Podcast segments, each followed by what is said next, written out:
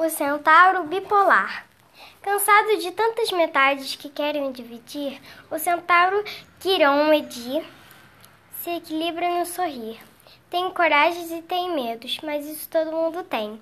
Enfrenta novos desafios e antigas dificuldades.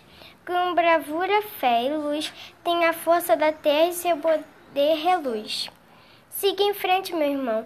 Aceite todos os lados da vida e não se apoquente. É legal ser diferente. O Pégaso Autista. Esse é Miguel, o Pégaso Autista.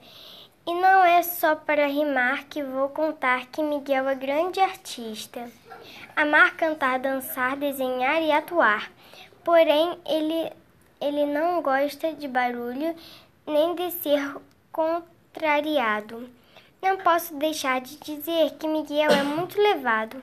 Para encarar a história, Miguel é muito, era muito amado. Para encerrar a história.